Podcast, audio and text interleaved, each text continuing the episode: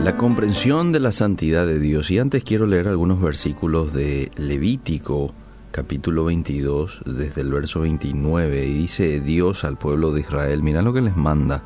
Cuando ofreceréis eh, sacrificio de acción de gracias a Jehová, lo van a sacrificar de manera que sea aceptable. En el mismo día se comerá, no dejaréis de él para otro día, yo Jehová.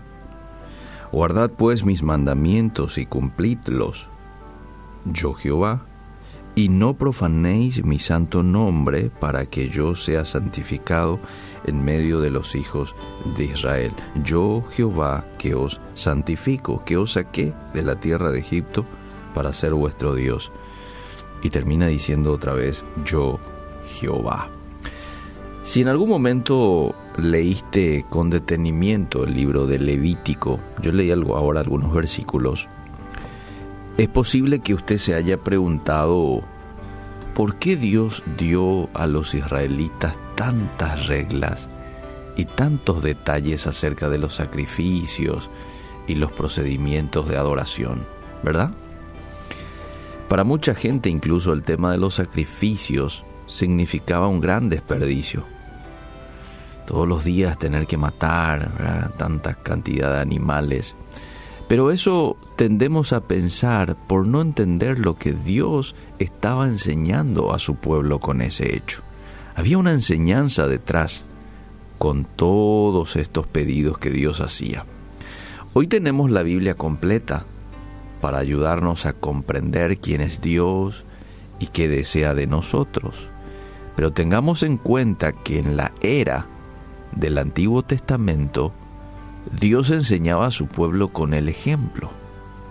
Él quería que entendieran tres cosas con todo esto que él pedía en el libro de Levítico. Número uno, su santidad. Número dos, él quería que el pueblo de Israel entienda la pecaminosidad de sus corazones y las consecuencias que trae la desobediencia. Mm. Y lo tercero que quería Dios que su pueblo comprendiese era su cuidado por ellos, que Él era la fuente de todo lo bueno. Tres cosas, la santidad, su santidad, lo segundo, la pecaminosidad de sus corazones y las consecuencias de la desobediencia, y tercero, el cuidado que Dios tenía con cada uno de ellos. Ahora, las reglas que Dios instituyó eran lecciones objetivas y visibles que la gente nunca olvidaría. En cada detalle revelaba su santidad. En cada sacrificio el costo del pecado. Las reglas del tabernáculo enseñaban al pueblo que no debían tomar la adoración a la ligera. Acercarse al Dios santo y justo amable oyente, era un, un serio y grandioso privilegio, no era cualquier cosa. Y eso Dios los estaba enseñando. Hoy en día es bastante fácil perder de vista la santidad de Dios.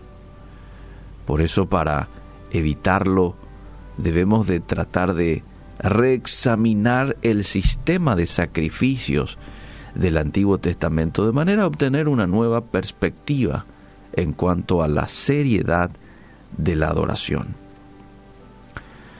Hoy tenemos acceso al trono de nuestro Padre Celestial, pero eso no significa que podamos renunciar a mostrar la reverencia que le debemos. Hoy tenemos que entender de que eso sigue vigente en el sentido de que necesitamos reverenciar a nuestro Dios. Qué privilegio es venir a la presencia del Señor, quien merece toda la honra y toda la gloria de sus hijos, y poder estar allí este, en, en la búsqueda de Él y en sintonía con Él y en comunión con Él, en ese lugar santísimo que antes solamente una persona una vez al año podía ingresar a ese recinto del templo, el lugar santísimo. Hoy todos nosotros tenemos acceso a eso. Hoy vos ahí en el automóvil, yéndote al trabajo y estando en comunión con Dios, entras a ese lugar santísimo. Qué privilegio, ¿verdad?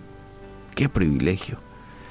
No nos queda otra cosa en esta mañana, oh Dios, que agradecerte por el privilegio de poder conocer tu palabra, estudiarte a través de estos libros que encontramos en la Biblia.